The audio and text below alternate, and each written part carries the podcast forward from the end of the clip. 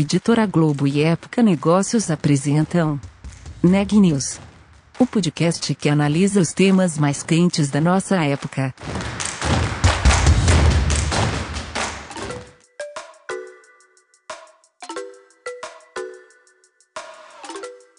Olá, eu sou Ana Carolina Nunes, da Época Negócios. Hoje é quarta-feira, 18 de novembro, e você está ouvindo mais um Neg News.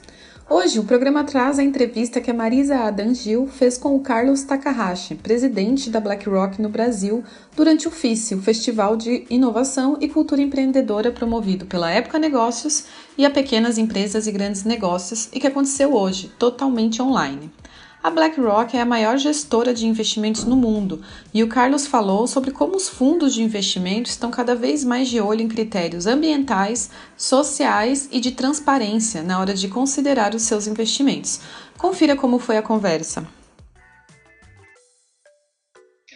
Boa noite. Eu sou Marisa Dangil, eu sou editora executiva de Pequenas Empresas Grandes Negócios e também de Época Negócios. A gente vai conversar agora com Carlos Massaro Takahashi. É, desde março de 2019, é, Carlos Takahashi ele comanda a operação brasileira da BlackRock, que é a maior gestora de recursos do mundo.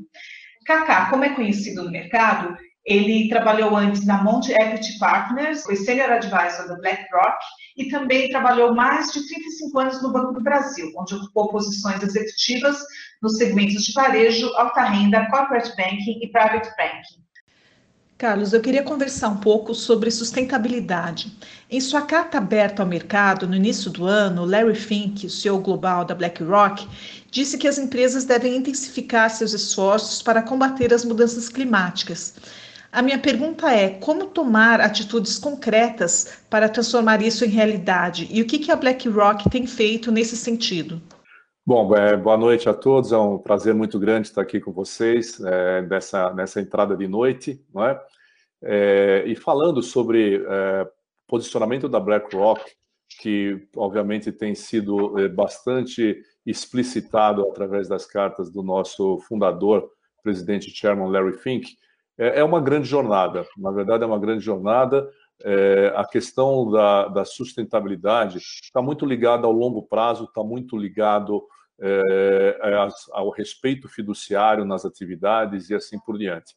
E, e, foi assim que aconteceu. A BlackRock, desde a sua origem, escolheu para ser uma administradora de recursos de terceiros, completamente fiduciária e com uma perspectiva de longo prazo. Não é? Então, essa, essa é, esse próprio propósito é, assumido durante a, origem ajudou muito a BlackRock é, na evolução que ela vem, vem fazendo durante a sua jornada na incorporação da sustentabilidade, na incorporação daquelas três letrinhas, né?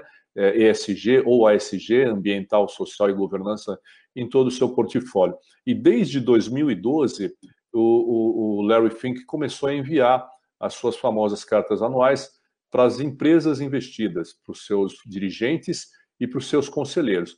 Primeiro, as primeiras cartas falaram muito sobre propósito, as primeiras cartas foram muito inspiracionais, e, e ao longo né, das, da, da, da história das próprias cartas, ano a ano, elas foram adentrando em temas específicos, não é? É, temas como governança, temas como diversidade e assim por diante. E mais recentemente, na penúltima carta, é, o Larry Fink já havia alertado a, a sociedade, especialmente o setor privado, da necessidade de um maior engajamento do setor privado em questões que é, outras instâncias não, não, não, não estavam conseguindo avançar de forma adequada e no tempo necessário, dada a urgência, especialmente da, da discussão das mudanças climáticas e seus impactos. E, finalmente, na carta que é, o Larry enviou em 2020, é, nós assumimos uma série de compromissos. Nós já vimos implementando uma série de coisas é, na, na companhia, é, mas nós assumimos compromissos com relação a alguns, é, é algumas questões é, objetivas e claras. Uma delas, por exemplo, é deixar de investir em empresas, em empresas de carvão térmico, que é uma das fontes de energia mais poluentes, demandar, requerer das empresas que utilizam essa fonte de energia um, um, um, documento que, que nos dissesse com muita transparência como é que ela faria a transição para uma energia mais limpa e assumimos finalmente dar transversalidade eh, aos critérios ambientais, sociais e governança em todo o portfólio de gestão ativa da BlackRock e também eh, eh, demandar junto aos fornecedores de índice que nos ajudam na parte de gestão passiva para que eles também incorporassem o ASG é, nas suas análises e na constituição dos índices. Além disso, assumimos uma série de engajamentos, de, de políticas de engajamento nas empresas que nós investimos e assim por diante. Então, isso tudo fez com que a BlackRock efetivamente tornasse a sustentabilidade o centro da sua atividade de gestão. E é assim que nós estamos evoluindo. Então, é uma jornada, é uma jornada que, via de regra, tem início na inspiração, tem início num propósito, e isso tem que evoluir para a execução, e é, essa, é esse caminho que nós estamos trilhando, e estamos agora exatamente numa fase em que a inspiração anda junto com a execução. Entendi. É, existem uh, algumas críticas e algumas expectativas de pessoas que acho que esperavam uma, ações mais rápidas, tipo a BlackRock desinvestindo de companhias petroleiras ou de, de carvão muito rapidamente, ou isso sendo, enfim. Algumas pessoas dizem que ainda está longe, né? Vocês ainda faltaria muito para realmente termos ações mais concretas. Como que você responderia a essas críticas? É, eu, eu é, entendo plenamente, né? Nós compreendemos a ansiedade, não é, da sociedade, a, a ansiedade é, dos investidores, enfim, é, para que essas coisas se acelerem, porque é, quem quem conhece o assunto, quem acompanha de perto, é, sabe da urgência desse desse tema, especialmente mudanças climáticas e também as questões sociais. São temas muito urgentes que nós temos na sociedade, na sociedade de hoje. Mas é, transformações dessa natureza, para que elas ocorram de forma consistente, para que elas ocorram sem que você cause outros problemas colaterais, levam tempo e tem que ser feitas, tem que ser feitas com muita solidez e consistência. E um outro aspecto, é, também, claro, é que é, nós temos uma boa parcela, como eu comentei, é, de, do nosso portfólio é de gestão passiva, ou seja, nós fazemos através de índices. É, e esses índices são administrados por uma empresa especializada nisso.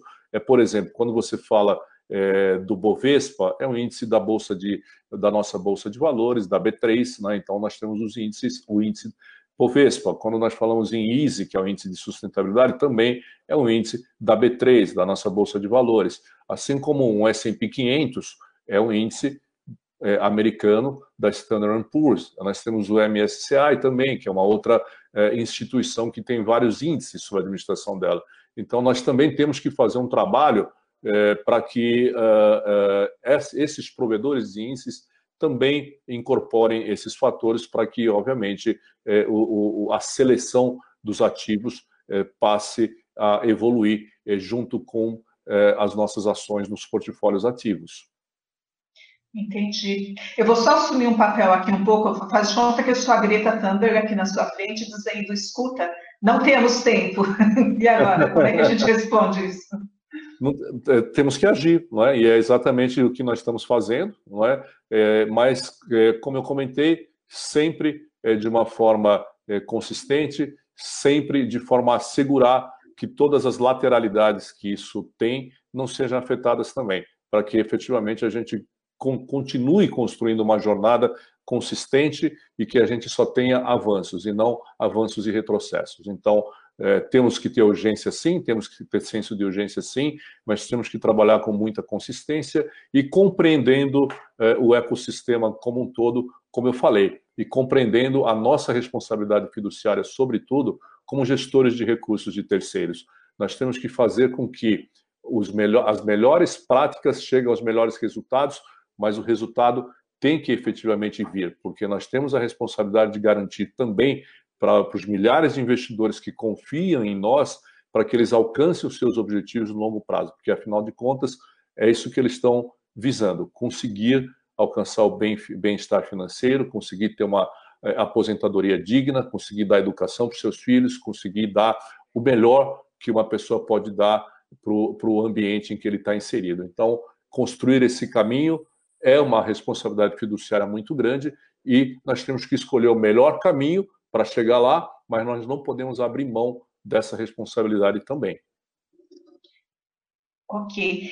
Uh, você fala sobre ecossistema e também sobre né, uh, o fato de vocês estarem uh, gerindo os recursos de terceiros. Vocês têm algum trabalho, digamos, educativo, de orientação? Vocês tentam é, talvez levar né, é, essas pessoas ou esses investidores a outras alternativas de investimento que talvez eles não pensem em, em, em para eles apostarem em ativos mais sustentáveis ou em empresas mais limpas, saírem um pouco de um caminho tradicional e, e entrarem em outra rota?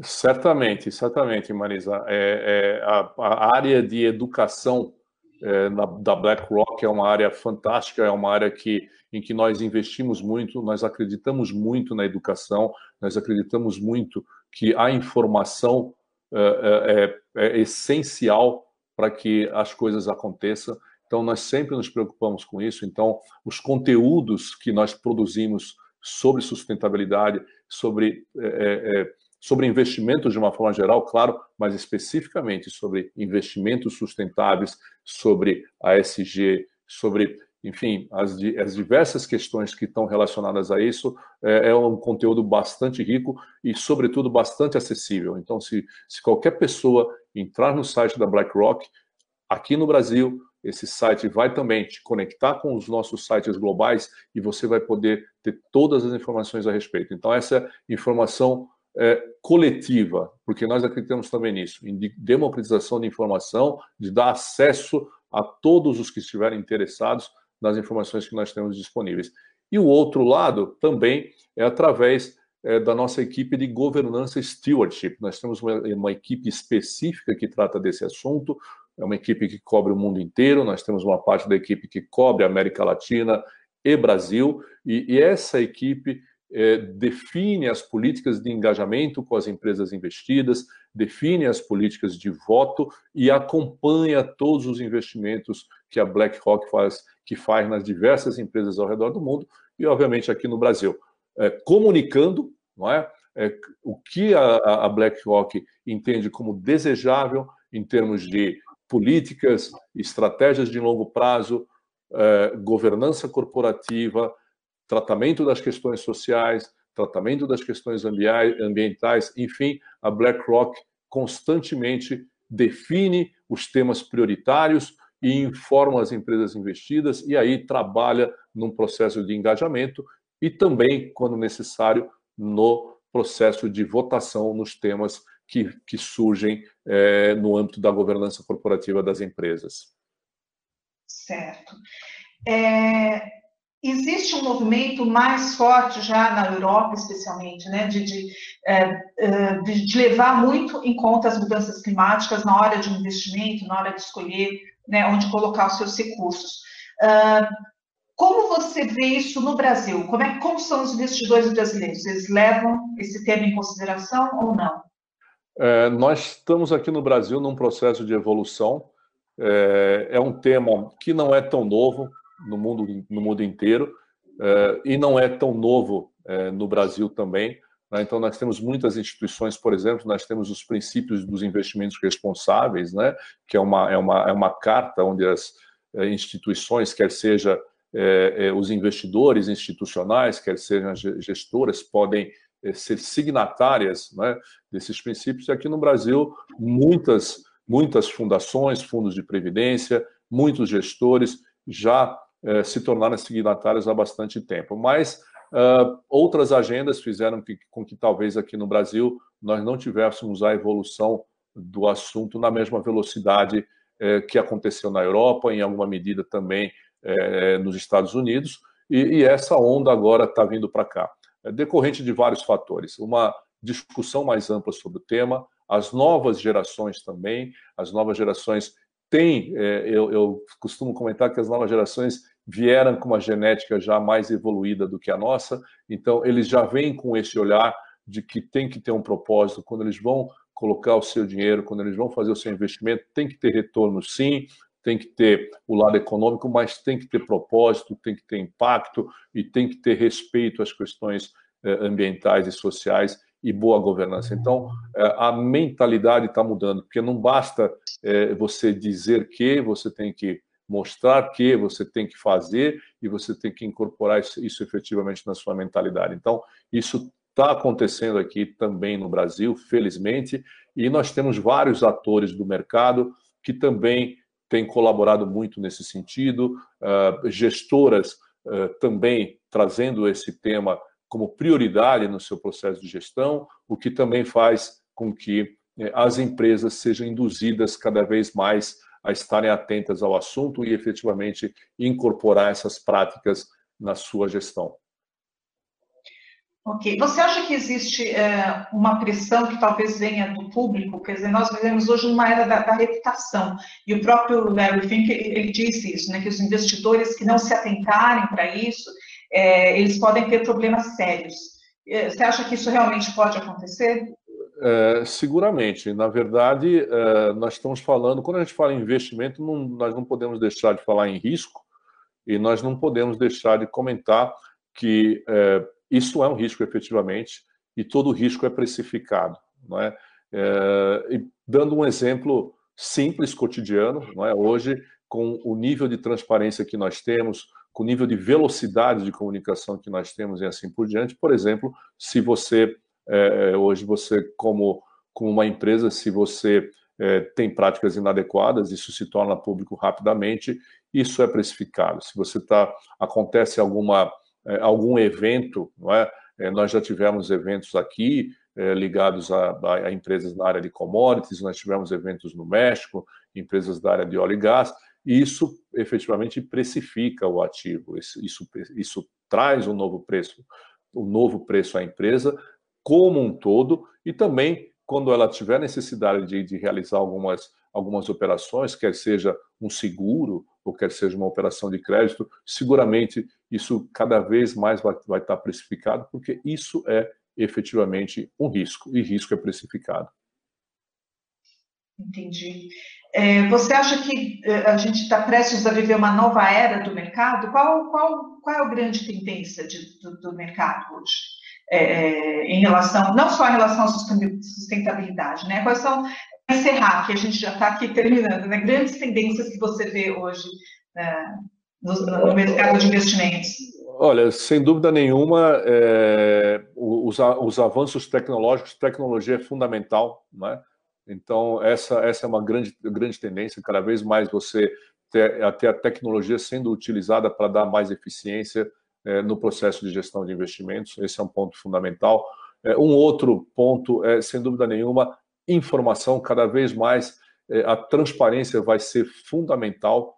É? Então, você expor e falar efetivamente o que está acontecendo. Um portfólio tá, está sujeito a bons retornos, mas também está sujeito a, a, a, momentos mais difíceis de volatilidade e assim por diante. Então, é, quem atua no mundo dos investimentos tem que estar sempre muito atento à transparência, inovação, não é? então cada vez mais você vai ter que estar olhando as diversas opções que você tem no mercado, os ativos que, que, que, surgem, que estão disponíveis e, sobretudo, entender muito o investidor, entender o que ele quer e aí a simplificação da linguagem, a linguagem acessível vai ser fundamental nesse processo todo e, indiscutivelmente, investimentos sustentáveis. sustentáveis. Não tem como e no futuro eu não vou dizer que isso vai ser o novo normal, porque é uma palavra sempre muito polêmica. Por que novo normal? Isso deveria ser sempre o normal. Então, de fato, a agenda de investimentos sustentáveis,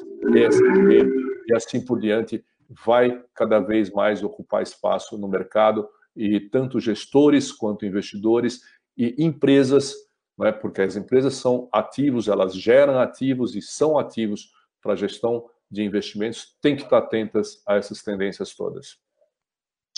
Muito legal, muito obrigada, Carlos. Infelizmente, o nosso tempo agora é um pouco curto, mas foi ótimo contar com a sua presença aqui. Te agradeço, né? Espero que você, né, ter você de volta em outras ocasiões. O prazer foi todo meu. Né? Espero ter dado uma pequena contribuição a essa discussão que é extremamente rica e essencial. Obrigada. Notícias do dia. A vacina experimental contra a Covid-19, que está sendo desenvolvida pela farmacêutica americana Pfizer, em parceria com a alemã BioNTech, registrou 95% de eficácia nos resultados finais dos estudos e se mostrou segura, segundo os laboratórios. Na semana passada, as empresas haviam anunciado que a taxa de eficácia do potencial imunizante para o coronavírus havia sido de 90% nos resultados preliminares dos testes da fase 3. A Pfizer também informou que planeja solicitar à Administração de Alimentos e Medicamentos dos Estados Unidos, o equivalente à Anvisa por lá, uma autorização de uso emergencial da vacina nos próximos dias, o que abriria caminho para que a distribuição começasse até o final de 2020, caso a agência reguladora aprove o pedido. Em comunicado, a Pfizer também disse que pedirá o registro emergencial no Brasil e que, caso liberado, teria condições de imunizar milhões de brasileiros já no primeiro semestre de 2021.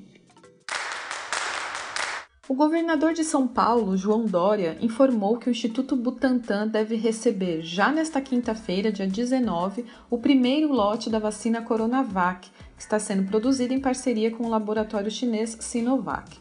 Cerca de 120 mil doses devem chegar a São Paulo. Essas doses chegarão em lotes e já prontas, diretamente do laboratório Sinovac. Enquanto isso, o Instituto Butantan prepara uma fábrica com a expectativa de produzir 40 milhões de doses da vacina. O último boletim divulgado pelo Conselho Nacional de Secretarias de Saúde registra 5.945.849 casos confirmados de Covid-19 no Brasil e 167.455 óbitos, uma taxa de letalidade de 2,8%. O Neg News de hoje fica por aqui. Até amanhã!